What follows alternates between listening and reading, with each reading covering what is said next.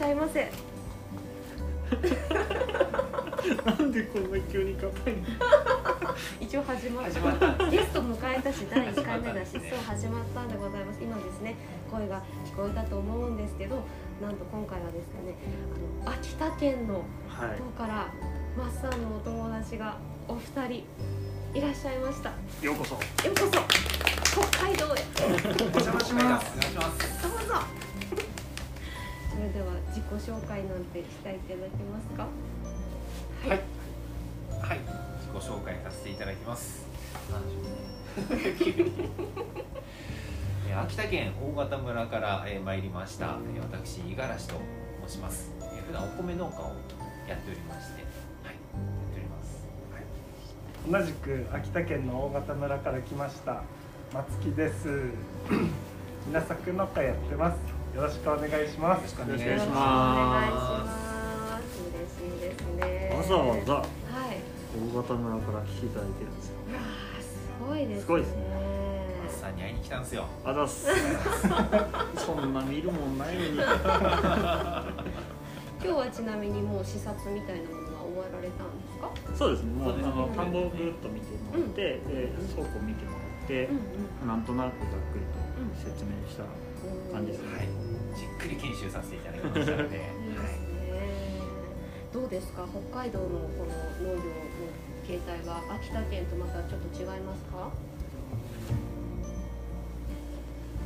そうですね。我々がいる大潟村がまたその秋田県の中でもちょっと変わった場所なのでまあどうなんですかねまあやっぱり北海道全体的に大きいなっていうのはやっぱ感じますのでそれでも。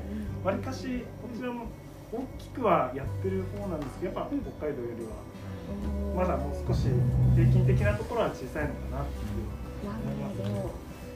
今日あのプロペラ機でね飛行機プロペラ機で来たんですけど 雷に打たれながらそしてゆらゆらこういられながら強風の中でね。離陸してすぐ雲の中でいきなり窓の外見てたらバチーンみたいな。いやいやいやあもうこれもう行ったなって。墜落か？ってすごいですね。飛ぶっていう信じるところで機長さん大丈夫ですよ。大丈夫です。よ。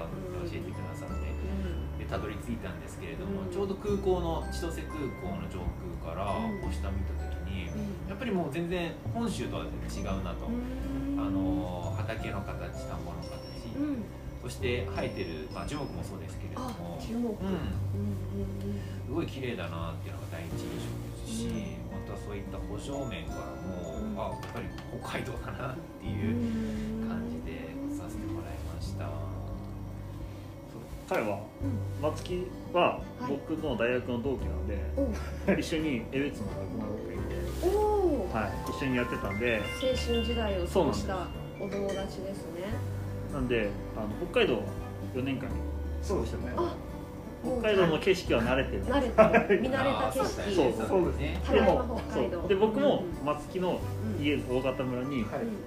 何年前だっけ？3年ぐらい34年前5年前までは行かないいねねで一回僕見に行ったことがあってうん。大型村見に行かなきゃと思って。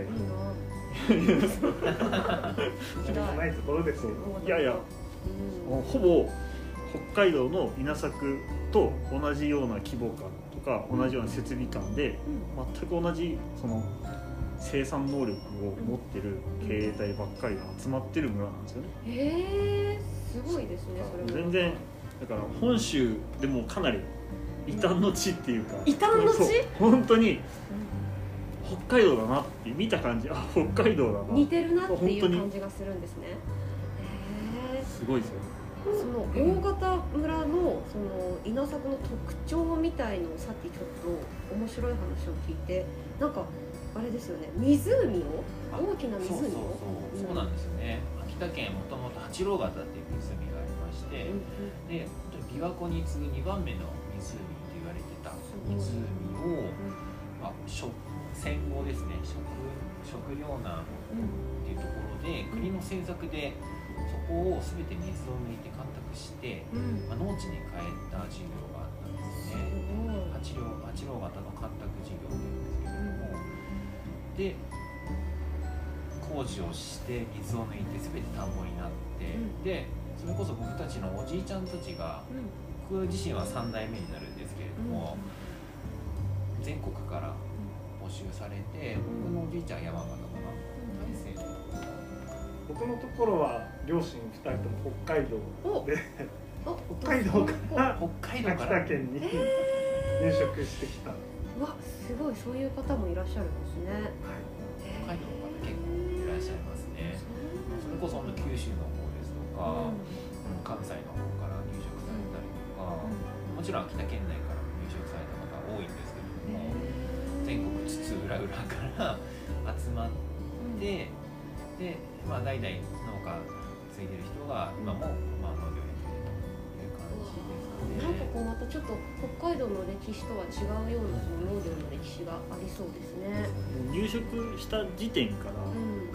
もう1軒15ヘクタールぐらいのはい規模感をもうすでに意識をした中での募集をかけてたんでだからなんだったら僕ら北海道の稲作よりも先に将来を見据えて作ってるからすごいですよ本当にそういう場所があるっていうのを私初めて知って。でマッサンからいや必ずね歴史で習ってるはずだと、反省しております。教科書に一応載っているはい教科書に載ってるそうですので、ぜひチェックしてみてください。はい。面白いのがうん。あの僕らは僕ら北海道って自分たちの家の隣にうん倉庫があって、うん。で育苗ハウスもその隣にあってとかあね結構敷地内に固まっていることが多いんですけど、うん。と八郎潟っていうか大型村ってうん。住居エリアとうん。と育苗エリアですよね。はい。と倉庫の乾燥調整施設がむあの立ってるエリアと田んぼがあるエリアと全部バラバラっていうか固まってるんですよ。そうなんです。そそう。えいろんなお宅のその育苗がすごくそこに固まってる。そうです。だからはい。へえ。だからみみんなそう。団地化してる。だから家もみんな住宅地が固まってて。隣の家から本当に真隣にそう。本当に。本当にあのうん。と都市部みたいな作りにな宅ってる。地っていう。そう。だからよくできててそしたらコンパクトに作られてるからうんうんうん。だから学校とか公共施設もすぐそこだし、うんうんでちょっと離れればうん。育苗の施設がみんなバーッとつながってて近くになってでうん。乾燥調整施設もその近くに全部つながってて。すごくよよくで本当に効率よく作られてるんだけど僕らからすると家の近くにないってそれはそれで不便じゃないかなと思ったりするんですよね。に通うのに10分15分車で時間かけるんでそう。そのロスっていうところはまあ正直ありますよね。いやなんかでもちょっと家と職場の、まあ、オンとオフじゃないですけど、うんそういうのは、うん、できる感じですね。ただ街づくりとしては絶対的に効率が良くてだから僕らの地域って過疎化が進んでますってしたらそうだね。バスが廃線です JR が廃線ですっていうんじゃなくてもう一つの地域に村全体の人口が集まってるからそうかそうかコンパクトシティにそうそうそう。へえ面あ白い、ね、れは本当にあ街づくりとしては本当にすごくよくできてるんだなって。多分北海道なんで除雪とかうんそうそうそうそう。しなきゃいけないってなってすごいお金多分うんかかると思うんですけど大型村の場合そのうん。住居地帯がもう固まってるんで小さくそこでこうやれちゃうんで費用もそこまで抑えられるのかなっていう点はあるかもしれないですね。すごい面白い。そう。